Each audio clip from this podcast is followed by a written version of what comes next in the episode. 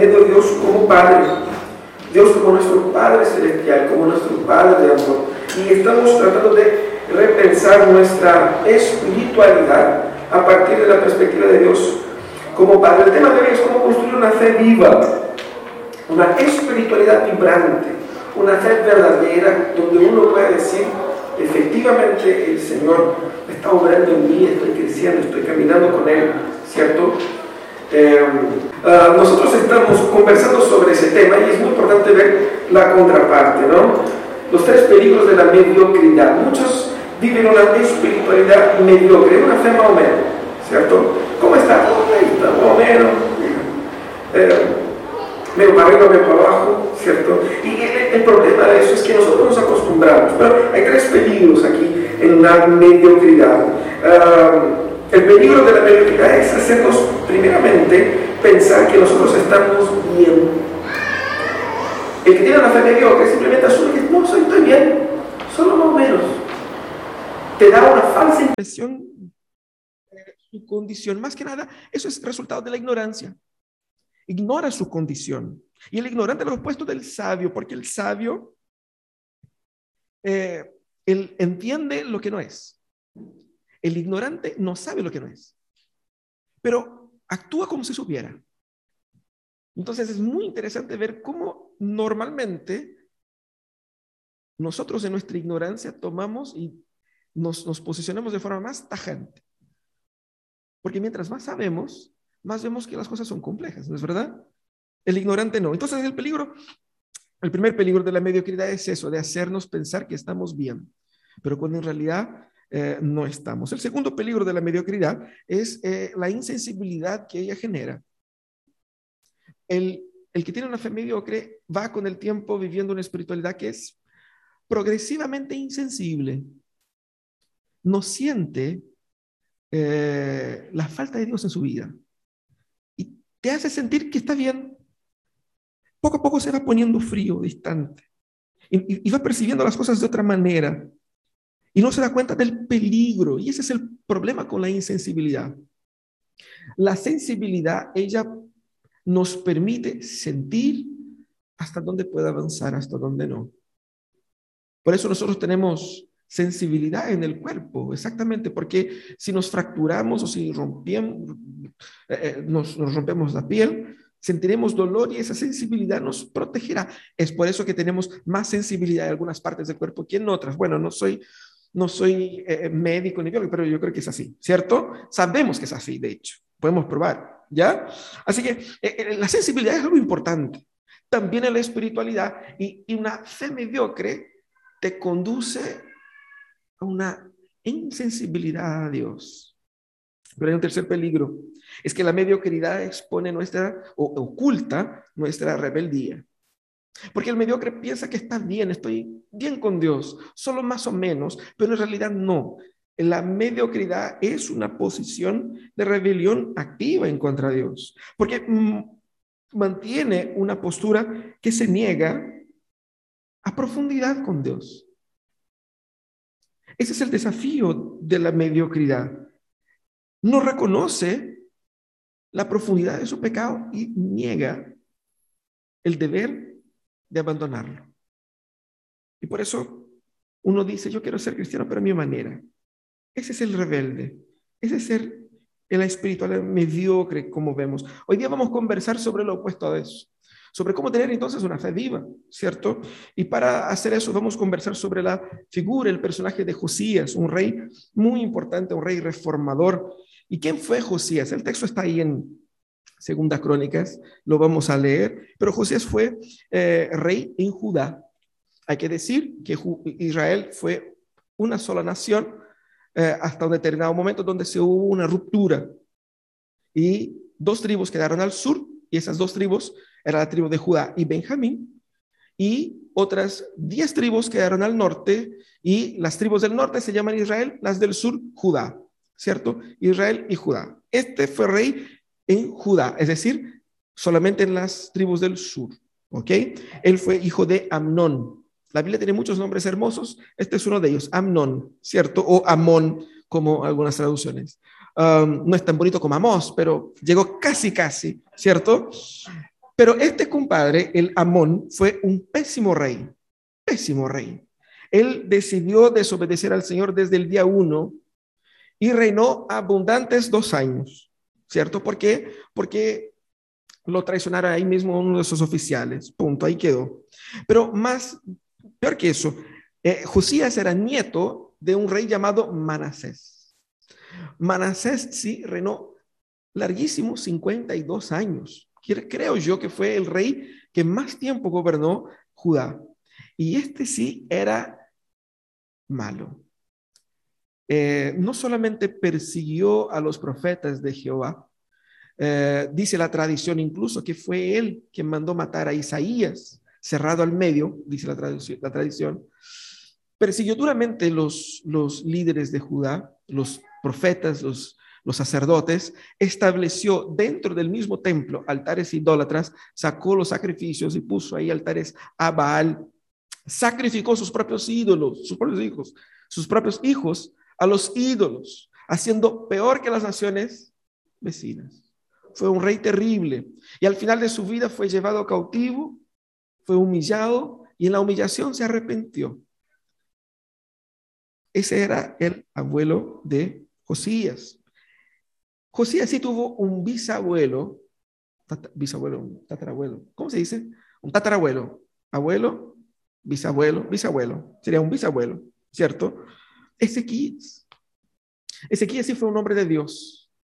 Y la mayor parte de su vida vivió con mucha fidelidad al Señor y proporcionó, ahí eh, eh, un despertar espiritual, pero estaba muy distante de Josías, que tenía muchos malos ejemplos. Pero Josías, desde su primer momento, cuando empezó a reinar, empezó a reinar con ocho años, dedicó su vida al Señor.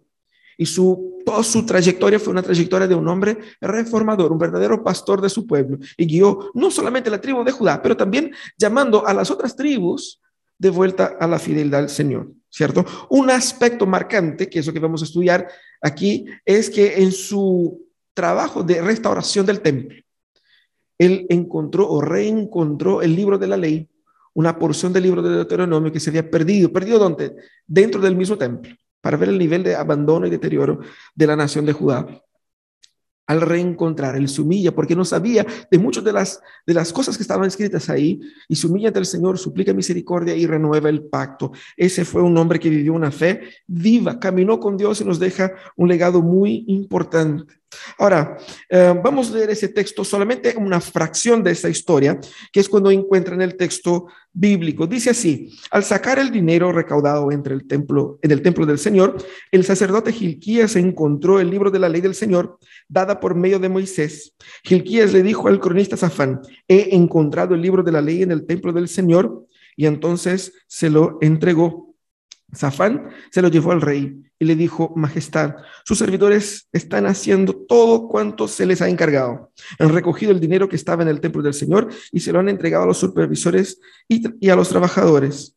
Sus funcionarios, en sus funciones de cronista, Zafán también informó al rey que el sumo sacerdote Gilquías le había entregado un libro, el cual leyó en presencia del rey. Cuando el rey oyó las palabras de la ley, se, rasgó las vestiduras en señal, de duelo y dio esta orden a Gilquías y a Ajicán, hijo de Safán, hijo de Abdón, a Abdón, hijo de Micaías, al cronista Safán y a Asaías su ministro personal. Con respecto a lo que dice este libro se ha encontrado, vayan a consultar al Señor por mí y por el remanente de Israel y de Judá. Sin duda que la gran ira del Señor se ha derramado en contra de nosotros porque nuestros antepasados no tuvieron en cuenta su palabra ni actuaron según lo que está escrito en este libro. El texto sigue y muestra los, eh, los líderes eh, enviados por el rey, yendo a consultar a la profetisa Ulta. Y ella trae una palabra del Señor diciendo que sí, de verdad, el Señor va a hacer todo lo que dice el libro de la ley, pero este, este rey no va a experimentar en su vida todo ese juicio. A raíz de eso, el rey va entonces y convoca a la nación para un nuevo pacto con el Señor, para renovar el pacto con el Señor y ponerse firmes de nuevo en el camino del Señor. Toda esa historia, la historia de Josías, nos da tres desafíos para vivir una fe viva y que nosotros podemos aplicar hoy día y salir de acá con una espiritualidad renovada. El primer principio es la disposición para buscar a Dios. Eso es lo que vemos en la vida de Josías desde el primer momento. Día uno, Josías decidió servir a Dios, incluso contra todo el pronóstico. Porque ¿quién fue su padre? ¿Quién fue su abuelo? Él vino de ese contexto de reyes malos. Pero contra todo eso, Josías dispuso su corazón para servir a Dios. Él asume el reinado con ocho años. Obviamente que tenían ahí líderes que se encargaban de la cuestión práctica del gobierno, pero toda su vida fue guiada en obediencia al Señor. Y su vida es resumida en tres etapas, pero básicamente eh, el versículo 2 dice, Josías hizo lo que agrada al Señor, pues siguió el buen ejemplo de su antepasado David y no se desvió de él en el más mínimo detalle. Eso es como se resume la vida de Josías. Él no siguió los consejos de su padre, ni los consejos de su abuelo, ni los consejos de algún otro rey, sino que él miró al paradigma como el paradigma de David como gobernante. Fue lo que hizo Josías. Esa disposición de buscar a Dios estaba presente en toda su vida. Y fíjate que em, toda su vida giró alrededor de eh, no solamente gobernar de la mejor manera posible, pero llevar a las personas al reencuentro con el Señor. Él como rey tenía esa prerrogativa de conducir la nación al Señor también. ¿Y qué hace él entonces? Restaura la adoración. Él llama incluso a las ciudades que no son parte de su pueblo, de su gobierno, de su administración. Él va hacia las, tribus de, Efraín, las tribus de Manasés, y los llama, aún perteneciendo a un otro gobernante los llama como pastor, como misionero, porque en su cabeza él estaba trabajando para restaurar las doce tribus del Señor. Él entonces se dispone a expulsar, eliminar los ídolos de Israel, no de forma eh, simbólica, pero de forma concreta.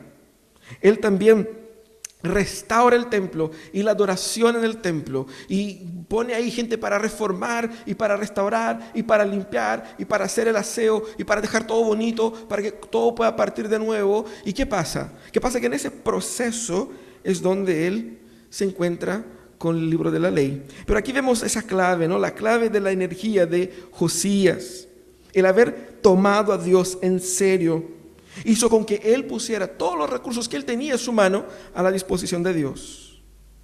Y eso es clave, porque el cristianismo es así, es todo o nada.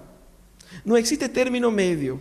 No existe, no, si estoy así como más o menos. Sí, pero no. Sí, pero más o menos. No existe eso. Es todo o nada y Él es la, la muestra de eso, ¿no? Lucas 9:62, Jesús dice, Nadie que mire atrás después de poner la mano en el arado es apto para el reino de Dios. Nadie, nadie que mire atrás tras poner la mano en el arado es apto para el reino de Dios. ¿Por qué? Porque el reino de Dios no, no te permite entrar por la mitad. Es todo o nada. Y Josías entendió eso. Nosotros vivimos en una cultura, en una generación que es acostumbrada con el máximo beneficio y el mínimo esfuerzo. Nosotros queremos mucho y pagando poco. Nos hemos acostumbrado con la facilidad que nos entrega la tecnología y nosotros aplicamos ese mismo concepto a las relaciones y a la espiritualidad. Por eso, cuando nos relacionamos con el Señor, queremos el máximo, la máxima bendición Queremos entender quién es Dios sin, tener el trabajo de leer su palabra. Queremos caminar con Dios mientras dormimos, ¿no? ¿Para qué el esfuerzo? ¿Cierto? Queremos mucho y exigimos de Dios mucho. Porque cuando sentimos que, cuando nos sentimos que Dios nos quedó debiendo algo, uf, levantamos la bandera y decimos, Señor, ¿por qué conmigo? ¿Existe pregunta más barata que esa? No, no existe. En el ranking de preguntas baratas, esa es la primera. Señor, ¿por qué conmigo? ¿Cómo? ¿Por qué contigo? Nosotros debemos combatir esos pensamientos y entender que para una fe viva debemos tomar la decisión de disponer nuestro corazón y ya. No es que me va, a llegar un sentir y ahí entonces, no, no es así que funciona. La fe vive es resultado de la determinación valiente. Una fe vive es resultado de una determinación valiente de querer combatir sus propios pecados, de querer combatir la, propia tentación del entorno, de querer combatir las propias, las propias trayectorias que nos han enseñado, las cosas que nos han eh, eh, eh, entregado nuestros antepasados, y decir, no, Señor, yo quiero caminar en novedad de vida, quiero caminar con Dios, quiero romper el paradigma del cual yo vine, y quiero vivir 100% con Él. Es una determinación valiente, y nadie se arrepiente de ser valiente. Ya dijo, no sé cómo se llama el caballero ahí de, Luis Miguel, el, productor, nadie se arrepiente de ser valiente, ¿es verdad? Josías fue muy valiente, porque uno ve aquí el rey haciendo eso, eso como si no hubiera repercusiones. Imagínate el lobby de los, de los adoradores de los otros ídolos, que por, por, por más de medio siglo estuvieron en el gobierno. Y la gente no se cambia de religión así, ah, viene el nuevo rey, ya cambió todo, ahora vamos a dejar de adorar eso, vamos a adorar otra cosa. No es así. Hay, hay conflictos culturales, hay conflictos económicos y políticos de poder dentro del reino que él tuvo que enfrentar para decir, no, esa nación es del Señor. Eso es disposición para buscar a Dios. La segunda cosa que debemos tener para una fe viva es sumisión a su palabra y fue lo que pasó cuando él se dispone en buscar a Dios él se encuentra con la palabra. Vemos que disposición no es suficiente. Porque tú puedes tener todas las ganas, pero si no tiene dirección, no va a llegar a un buen lugar. Disposición sin dirección es insuficiente. Pero cuando nosotros buscamos a Dios, nosotros encontramos a Dios. Eso es lo que dice Mateo 7:8, porque todo el que pide recibe, el que busca encuentra y el que llama se, se le abre. Más un conterráneo, un conterráneo obviamente, un contemporáneo de Josías, Jeremías Dijo, me buscarán y me encontrarán cuando me busquen de todo corazón. Y eso pasó con Josías. Él buscó al Señor y lo encontró. Lo encontró de mejor manera, lo encontró también en las escrituras. ¿Y qué pasa cuando él se encuentra con la palabra de Dios?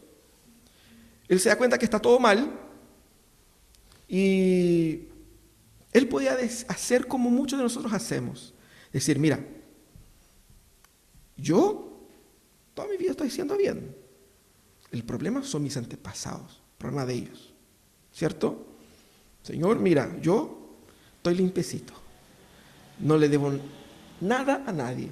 Me estoy portando bien, ¿cierto? Estoy caminando. Mira, estamos reformando el templo, ¿qué va a decir? ¿Cierto? Uno podía llegar y, pero si estamos reformando el templo, mire, estamos expulsando a los idólatras. El problema es de los antepasados. Él no hace eso. Él no le echa culpa a la gente.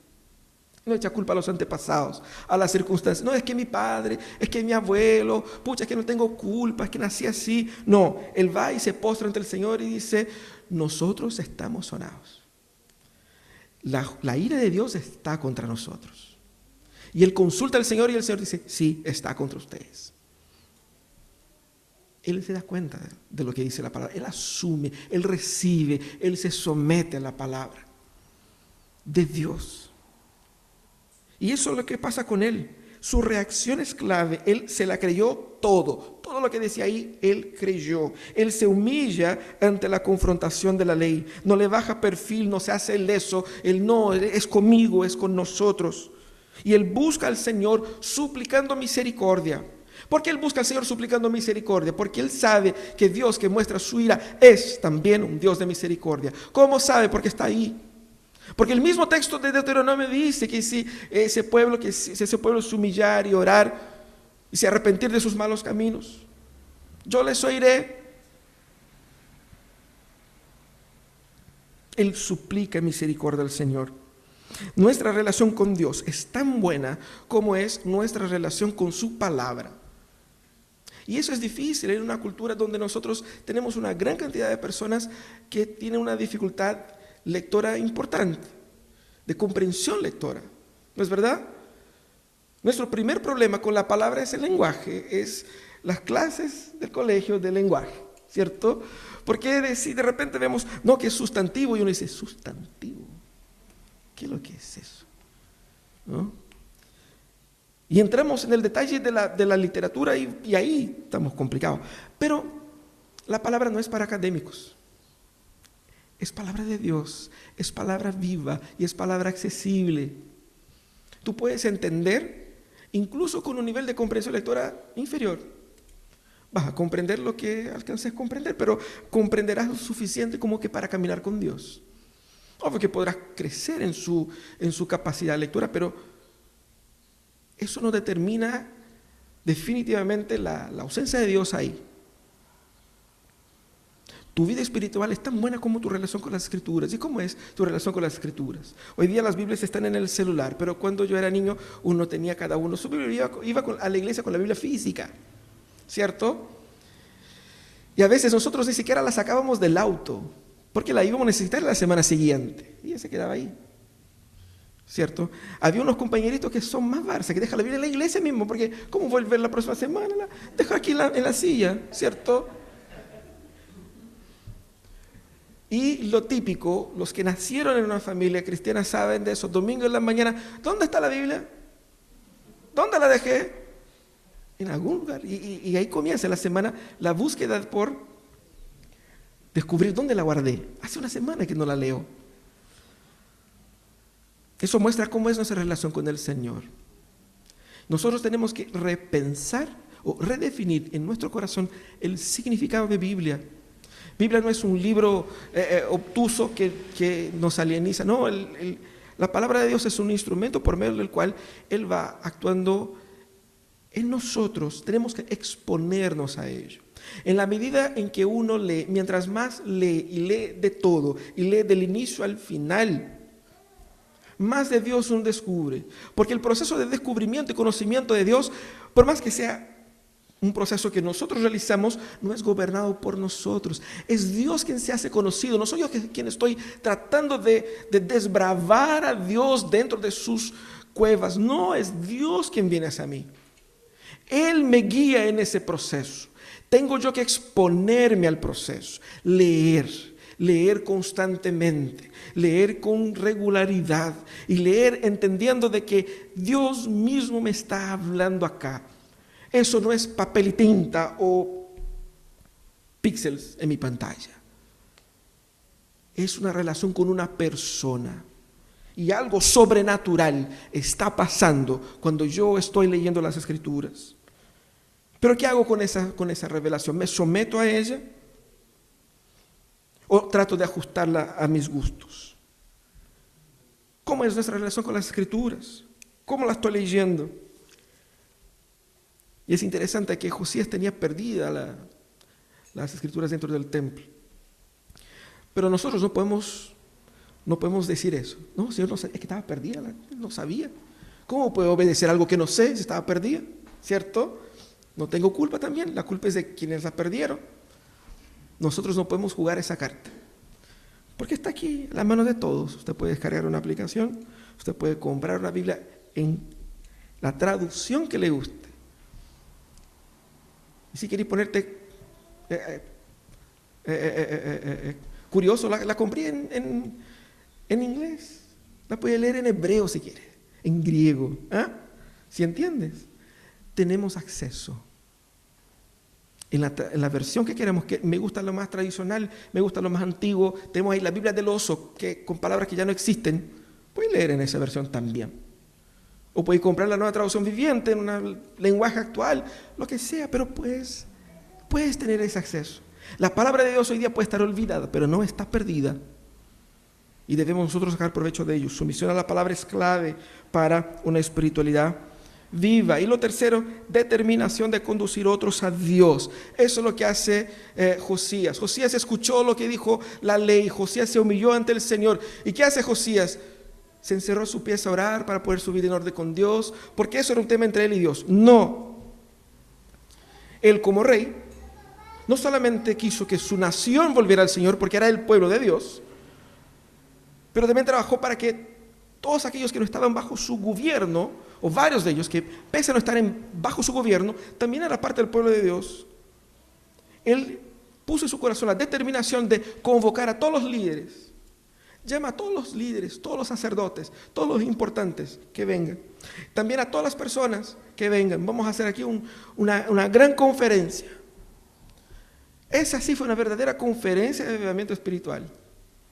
Llamó a todos, convocó a todos, estaban todos ahí. ¿Qué hace Josías? Josías, él mismo, el mismísimo rey, se pone a leer el texto para la gente.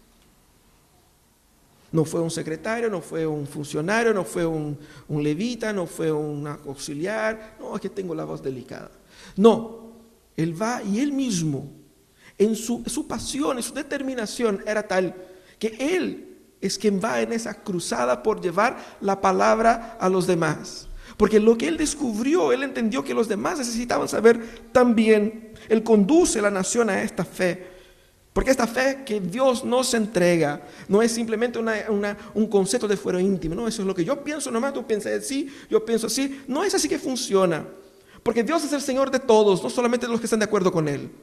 Y va a llegar el momento donde Dios se va a manifestar cuando venga Cristo y todos vamos a ver que no hay, no hay una cuestión de opción, no es una cuestión de opinión. Él es el Señor y Él es el que pone fin y término a la vida. Él es el que da sentido a la existencia y Él vendrá y va a dejar todo en claro. Y ahí vamos a ver que el cristianismo no era una cuestión de estoy más o menos o no, estoy medio dentro, medio afuera. Como bromeábamos en Brasil, que hay muchos cristianos que son cristianos Raimundo. Un pie en la iglesia, un pie en el mundo. Cuando venga Cristo ya no habrá ese tipo de cosas. Porque el Evangelio no es así. Y Josías entendió eso. Y él entendió que las personas necesitaban saber. Y necesitaban poner su corazón. Y fíjate qué interesante. Él recuerda al pueblo el pacto. Él se comprometió en seguir al Señor, en poner en práctica de todo su corazón, con todo el alma, sus mandamientos y preceptos y decretos, cumpliendo así las palabras del pacto escritas en ese libro. Versículo 31. Versículo 32. Después hizo que todos los que se encontraban en Jerusalén y en Benjamín confirmaran el pacto, y así los habitantes de Jerusalén actuaron según el pacto de Dios de sus antepasados. Él trabajó de forma bastante contundente en conducir otros a Dios. Conducir otros a Dios demanda determinación, porque aquí tiene que luchar contra presiones, contra convicciones ajenas. Hay que luchar incluso contra sus propios pecados y fracasos. Porque uno puede decir, mira, ahí el rey ahora se cree lindo, se cree el espiritual ahora. Nos quiere obligar a obedecer esa cuestión, pero yo sé que cuando él hizo tal cosa, ahí mucha gente podría haber sacado eso. Él mismo podría decir, ¿con qué cara me presento ante la gente? Si yo también soy pecador, mira a mi papá, mira a mi abuelo. Y la gente puede decir, qué bonito después de lo que hizo tu papá y tu abuelo, ahora vení tú como, como lindo, como santo. Él luchaba contra esas cosas también. Pero perseverar en usar todos los recursos disponibles significaba hacer con que él utilizara su poder real y la autoridad que Dios le dio para obedecer al Señor en todos los sentidos. Y eso es lo que Él nos enseña acá. Debemos nosotros tener determinación, porque a veces podemos creer, pero nos quedamos para nosotros nomás. Y como que nosotros queremos que nuestra familia se convierta, nosotros queremos que nuestros amigos se conviertan, pero es solamente un deseo y no una decisión. Deseo es una cosa, decisión es otra. Deseo es, algo bonito, pero el deseo no provoca nada. Él no solamente tenía el deseo de que el pueblo sirviera al Señor, él tomó una determinación, una decisión determinada y fue hasta el final. ¿Qué es lo que significa eso para nosotros? No desistas de conducir y guiar tu familia a Cristo. Sigas orando por tus hijos. Sigue orando por tus padres. Sigue orando por tu esposo, por tu esposa. Sigue orando por tus amigos. No desistas de trabajar, de insistir, de llevar el Evangelio a ellos, de conducir hermanos, parientes, amigos. No desistas de nadie, porque Cristo tampoco desistió de ti. Debemos ser determinados en eso, perseverando en la oración Porque quizás alguien no, no quiere escuchar lo que tenemos que decir, pero no pueden impedir nuestras oraciones. Suplicando a Dios para que Dios obre conversión en este corazón. No desistas de orar y no desistas también de utilizar todos los recursos disponibles para transmitir y entregar el Evangelio con palabras y con hechos para los, los, queridos y los cercanos a nosotros. Algo que es tan nuevo y tan poderoso, algo que es tan bonito, tan hermoso, debe ser proclamado. Y si Dios es tan grande como hemos cantado, hemos dicho, buen es Dios, buen es Dios, pero parece que es bueno solo para mí. O sea, no es bueno para ti, es para mí nomás. No. Si Dios es de verdad tan bueno como dijimos, la gente tiene que saber. ¿Por qué se lo están perdiendo? La gente tiene que saber. Así que, ¿cómo hago entonces para comenzar esa jornada de tener una fe viva? Primeramente, entiende que eh, todo comienza con arrepentimiento. En el cristianismo nada parte sin arrepentimiento. No importa lo que crees de Dios, eso no te conduce al arrepentimiento de tus pecados, no conociste al Señor. La prueba de que yo conocí al Señor es que me he dado cuenta de lo pecador que soy. Pero ese arrepentimiento es algo que me condena y me atrae a Dios. Es hermoso. Porque en la medida en que veo mi miseria, veo su amor tratando de rescatarme pese a mi miseria y librarme de mi miseria, todo comienza ahí. Todo comienza ahí. Si estás viviendo una espiritual mediocre, que cree que está caminando así más o menos, o si no crees en nada, entiende que hoy día es el día de, de arrepentirse de eso. Porque una espiritualidad mediocre es pecado. Debemos luchar contra eso y vencer eso. Lo segundo que debemos hacer es no dejarse definir por nuestro pasado. Josías no hizo eso. Él no dijo, no, es que mi abuelo, es que mi padre y yo soy así. Dios perdona, Dios restaura. Ah, yo hice tal cosa, bueno, eh, de, la misma manera que hay arrepentimiento, pues recomenzar. No se deje definir por tu pasado, porque Dios hace nuevas historias. Nuevas historias. Tampoco trate de definir a los demás por su pasado. ¿Por qué? Porque Dios también hace de ellos nuevas historias. Así que si ayer fracasaste, si hoy día mismo en la mañana fracasaste, puedes comenzar una historia nueva ahora. Ahora. Ahora. No se deje definir por su pasado. Pero ¿cómo lucho contra la insensibilidad? Mucha gente está viviendo así como que, pues ya que es más fuerte que yo, estoy, siento que estoy distante, estoy enfriando, no siento la misma pasión que tuve en algún momento y no determines la relación, tu relación con Dios en tus sentimientos. Porque nuestros sentimientos nos engañan. Si yo me siento frío, y mucha gente dice, me siento frío y voy a esperar ponerme mejor para volver.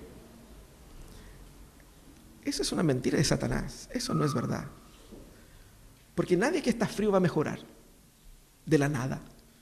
¿Qué es lo que uno quiere? Uno quiere cambiar, así como cambiar el feeling por dentro y para ver si con ese cambio de ánimo busca a Dios. No, no es así que funciona.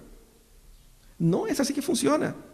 Nadie va al hospital estando sano, a menos que sea médico, enfermero. Pero nadie va al hospital estando sano, ¿sí o no? Y la insensibilidad es un problema. Si yo estoy frío y siento que estoy frío, debo buscar más al Señor. Ese es exactamente lo que debo hacer. No debemos construir nuestra relación con Dios basada en lo que yo siento. Porque en la medida en que busco al Señor, incluso sin ganas, no tengo ganas de orar, ahora sin ganas. Porque al orar las ganas vienen. Porque al caminar con el Señor Él me restaura. Porque la falta de placer y de ganas por Dios, eso que está mal en mí. Y eso es lo que Él necesita cambiar. Por fe, oro sin querer para que Él ponga el querer en mí. Por fe oro sin amar para que Él me, ponga en mí, para que Él ponga en mí el amor por Él. Y así es como, así es como descubrimos el placer de caminar con Dios. Así es como disfrutamos del amor paternal de Dios. Es la fe que conduce a la emoción y no la emoción a la fe. Entonces no esperes estar bien, sentirse bien para buscar a Dios. Decide buscar a Dios ahora. Y como diría Luis Miguel, decídete. Ahí para el próximo domingo. Anótalo. Decídete. Ahí hay que cambiar algunas cositas, ¿no? Caminando de la mano. Ahí. Bueno, es otra historia. Pero eso es lo que debemos hacer para luchar contra la insensibilidad del corazón. El Señor dijo a través de Jeremías, a aquella generación me buscarán y me encontrarán cuando me busquen de todo el corazón. Dios quiere ser encontrado. Dios se está revelando. Dios nos está invitando a caminar con Él. Pero yo tengo que entender que la construcción de la espiritualidad viva también demanda de mi determinación, sumisión y compromiso con compartir eso con otros. Vamos a orar. Señor amado, tu palabra nos exhorta de manera hermosa a renovar nuestra fe. El problema es que muchos de nosotros quiere pero no quiere. Queremos pero no queremos. Queremos pero no queremos pagar el precio. Queremos una fe viva sin arrepentimiento. Queremos tu perdón sin confrontar nuestros pecados.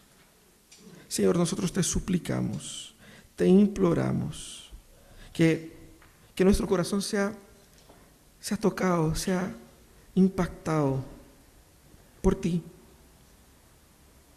Señor, nosotros te amamos, pero también nosotros entendemos que el amor que tenemos por ti no viene de nosotros. Tú lo pusiste ahí. Tú nos quisiste antes de que nosotros te quisiéramos. Y si te queremos hoy, es porque pusiste en nosotros el querer. Por eso te agradecemos, Señor. Queremos una fe viva. Queremos querer una fe viva. Obra en nosotros, Señor, el querer y el realizar. Si hoy día, Señor, alguien que quiere entregar su vida a Jesús y comenzar de nuevo y nacer de nuevo, obra salvación. Entra en este corazón, en esa casa y genera sanidad, restauración, transformación, cura, arrepentimiento. Vida nueva, historia nueva. Que comiencen hoy día, Señor, nuevas historias contigo, nuevo caminar contigo, nueva fe en ti.